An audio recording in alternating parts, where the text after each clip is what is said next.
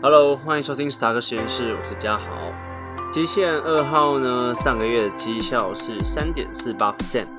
零零五零这个月的绩效是正零点一 percent，不动如山啊。其实我们蛮多个股都能卖到更高的价位啦，像是那个散装海运、星星啊，最后一周海运的浪有点大，应该蛮多投资者也都头晕的啦，或者是被扫出去了。但是策略终究还是策略，是多少我们就放多少喽。所以上个月绩效就是三点四八 percent，不知道大家每个月看这个预测有没有帮助啊？胜率就摆在那边。嗯，到了九月、十月再来大整理一波好了。上个月的重点大家都是放在海运嘛，所以我就跟风了做一集海运，介绍一下海运为什么会涨，还有整个航运的趋势看起来会好多久。但有的时候公司赚钱，股票的价值也不见得会反应。航运近期有过热的迹象啦，啊，持续过热的话就会回档，就像最近的浪真的很大吼，所以大家都自己要保持警觉啊。这个时候呢，不妨就可以观察观察其他产业，像我们机器人二号之前都有预测到塑化产业，虽然不像航运股飙成这样，也小有成绩啦。还有一些整理许久的被动元件呐，还有电子全值股，像台积电、联电、联发科、红海等等，都是近期可以慢慢观察观察的股票那进入主题之前，再废话几句吧。大家再坚持坚持啊！吼，台湾为解封了，解封之后大家不要报复性旅游，太多的连接真的会爆炸的。大家共勉之啊！再宅一下，看看卡通，看看电影，看看书。降低一下病毒传播的风险性吧。好，那我们来看看上个月选股的后续。机器人二号表现还不错，红彤彤的。第一个是二六零五星星，从二十七点二五元涨到了四十九点零二，涨幅是七十九点八二 percent。星星在五月份的合并营收是三点一三亿元，年增负二十点二五 percent。六月份的合并营收是四点四二亿元，年增十八点一五 percent。航运股其实蛮多只都已经被列为警示股，那星星的话也被列为注意股。星星最近的消息呢，有指出想要出售一些散装货轮船，它的处分损失可能高达六十五万美元。除了星星他们自己有利空消息之外啦，其实最近航运股还蛮多利空消息的，像长龙啊被再次进入了二十分钟盘的处置，股价就起伏会比较大。另外，长隆他们自己的老板娘也拖出了许多自家的个股，让股民自己的信心遭受严重的打击。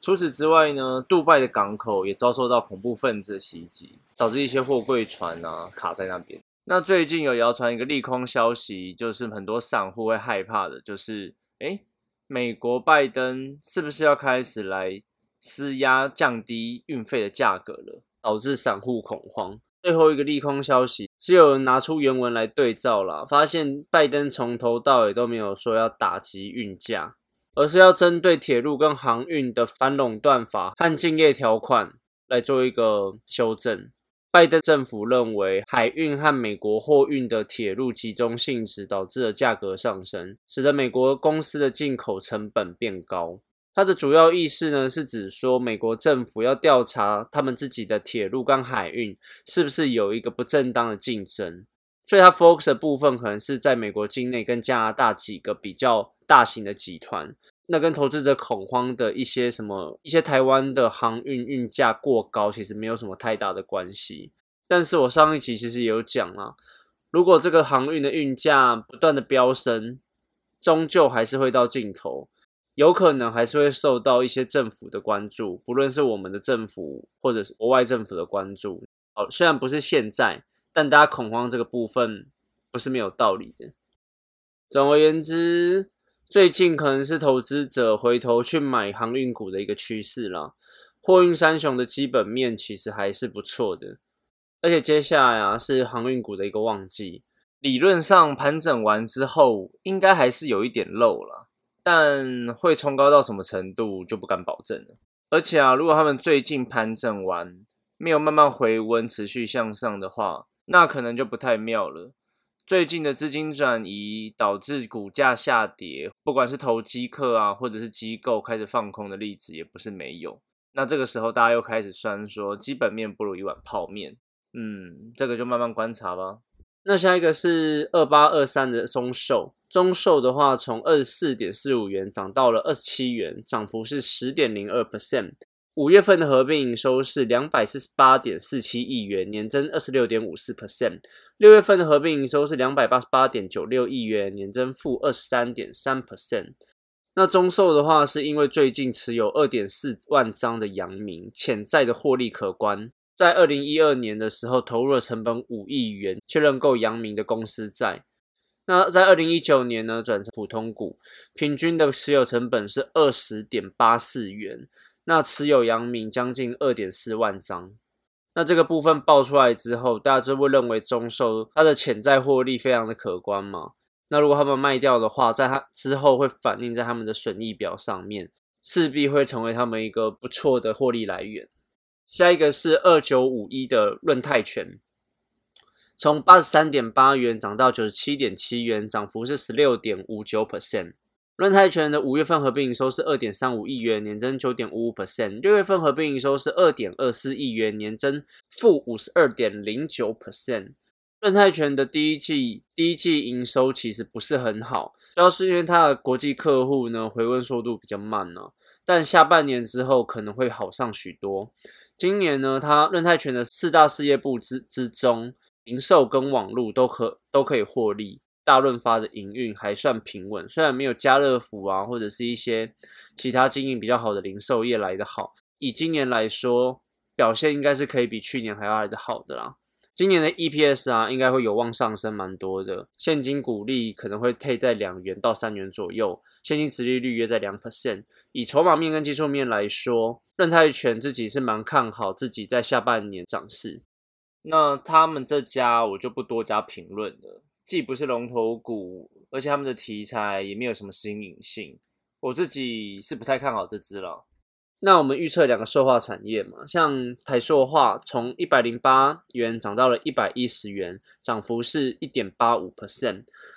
台塑化五月份的合并营收是五百二十九点二七亿元，年增一百零六点零六 percent。六月份的合并营收是四百五十四点九二亿元，年增四十一点七六 percent。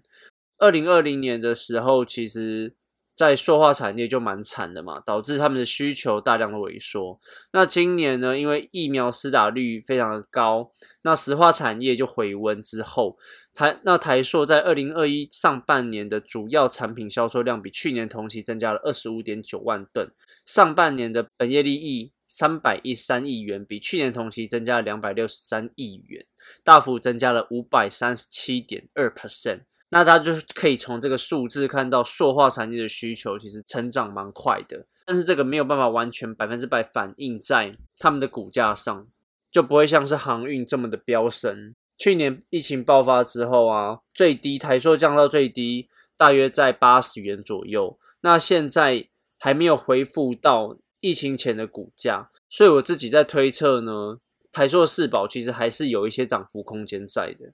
好。那下半场，让我们看看机器人二号它的选股这个月是否依旧强劲呢？我们把名单拉出来看之后呢，嗯，怎么又是台塑、台塑化、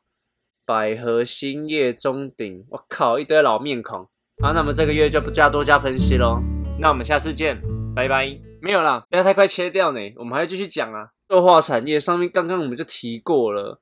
如果之后他们有爆发性成长或者一些报复性下跌，我们再开一集分析来讲讲塑化业吧。那我们来看一下其他的好了。第一个是好久不见的轮胎产业，二一零六的建大，五月份的合并营收是三十点一亿元，年增二十四点三三 percent。六月份的合并营收是三十点四三亿元，年增十九点八三 percent。那在五月份的时候，其实有一波下跌之后，维持一个震荡平盘的表现。主要是因为美国对台湾啊、韩国、泰国、越南这四个国家课了一个反倾销税，在振兴的部分，反倾销税是二十二十点零四 percent，像一些非应数的厂商啊，像建大，它的税率就高达了八十四点七五 percent，所以那个时候其实对建大其实蛮伤的吼。但我们刚刚也听到了，其实他们的合并营收并不是这么的差。其实像振兴跟建大，他们欧美的轮胎订单量其实都已经排到二零二二年了，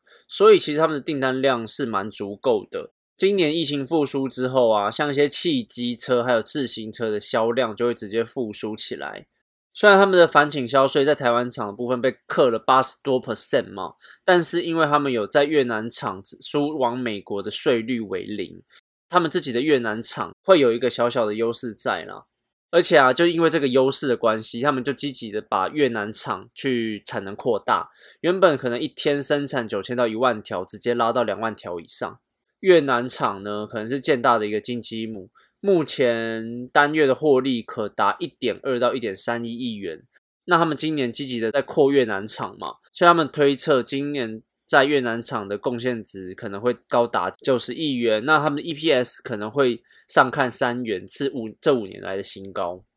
再来是二四六一的光群雷，光群雷在五月份的合并营收是四点九六亿元，年增二十点六九 percent。六月份的合并营收是四点九四亿元，年增二十六点三七 percent。那光群雷呢，受惠于大陆市场的强劲需求，下半年是他们自己的旺季。光群雷呢，主要是在做全球镭射的一个全项材料产品，主要应用在防伪标章啊，还有一些防伪包装上面。从二零一九年开始，他们就把自己的产品线布局到全球，包含印度啊、中东、非洲、东南亚一些新兴市场上面。今年呢，他们认为这些布局可能会开始发酵，希望可以摆脱去年跟前年亏损的阴影。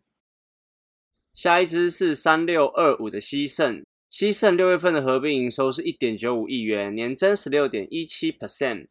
那西盛呢，他们是做电池模组跟电子零组件的委托嘛。最近呢，也是赶上了电动车的一个题材。他们和电动车品牌公司品瑞绿能科技呢签了一个三年的约，对方呢采购了总量达二十四万套的电池模组。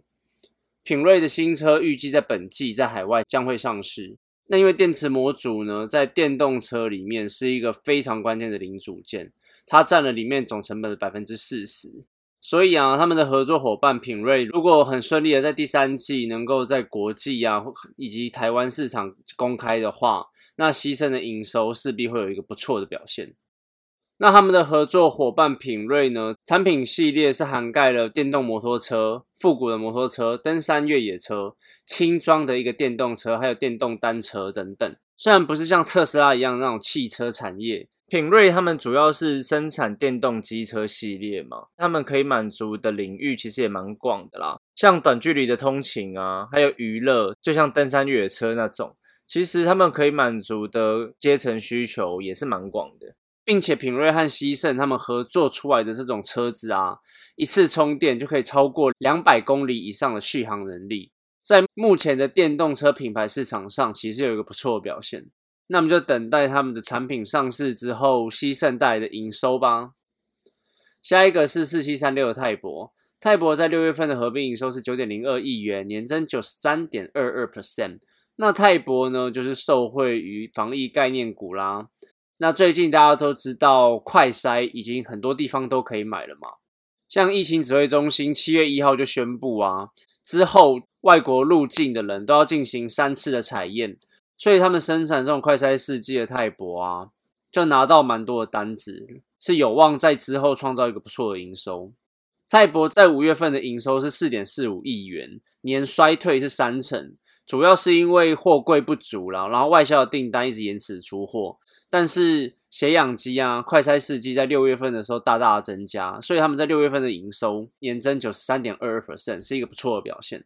但法人表示，七月份在通路铺货效应减少下，营收可能会比六月份还要来的下降一些。但是呢，从国外的经验来看，这种肺炎的疫情都是一波接一波的啦。未来国内企业如果复制国外的一些经验来看的话，如果无偿的提供快筛试剂在第一线的检疫，就按三级警戒解除之后，在不断的人流增加下，快筛试剂的用量一定会一直增加的。再加上血血糖侦测啊、血氧机的产品，泰博在在这一块的营收，在今年应该是荷包满满。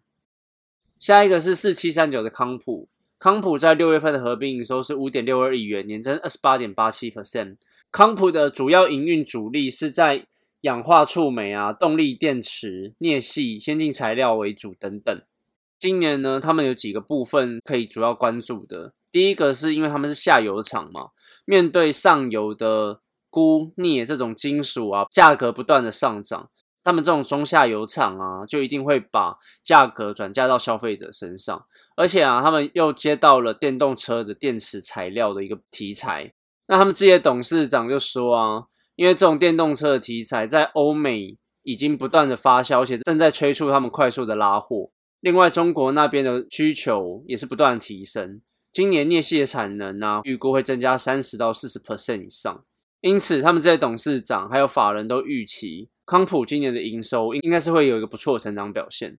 最后一个是四九一五的智深。智深在六月份的合并营收是五十二点七五亿元，年增十六点零二 percent。自身最近呢，因为事业体扩大到车用啊、IOT 还有智慧家庭、云端等等产品，刚刚讲的那些事业部啊，可能营收占比会达到一成左右。目前订单也是慢慢的接的变多。那它的生产基地呢，包括了中国昆山啊、东苑、重庆，还有泰国。那他们原本的那些主力产品啊，包括居家办公的器具啊、电脑啊、电竞消费产品、汽车零组件等等，这些产品的需求还是存在着。虽然他们之前的毛利不是很好啦，所以他们最近的年营收其实不是很优。所以最近这两三年呢，他们都积极在 update 自己的技术，看能不能去增加毛利。在二零二一年的年初呢，其实有得到了一个小小的改善。今年第二季的时候，因为毛利率跟营收比率明显有上升，所以他们自己有信心在第二季跟第三季的营收是会有一个比较好的成长表现出现。那刚刚有提到，他们其实有在生产 IOT 的一些零组件还有系统，那他们自己也是希望借由这种工业四点零的思维，然后来帮助蛮多工厂，然后来去转型的。好，那我们今天的节目就到这边喽。很谢谢大家这一次的收听，希望大家能够多订阅、分享到我们的 FB 按赞留言。那么下次见，拜拜。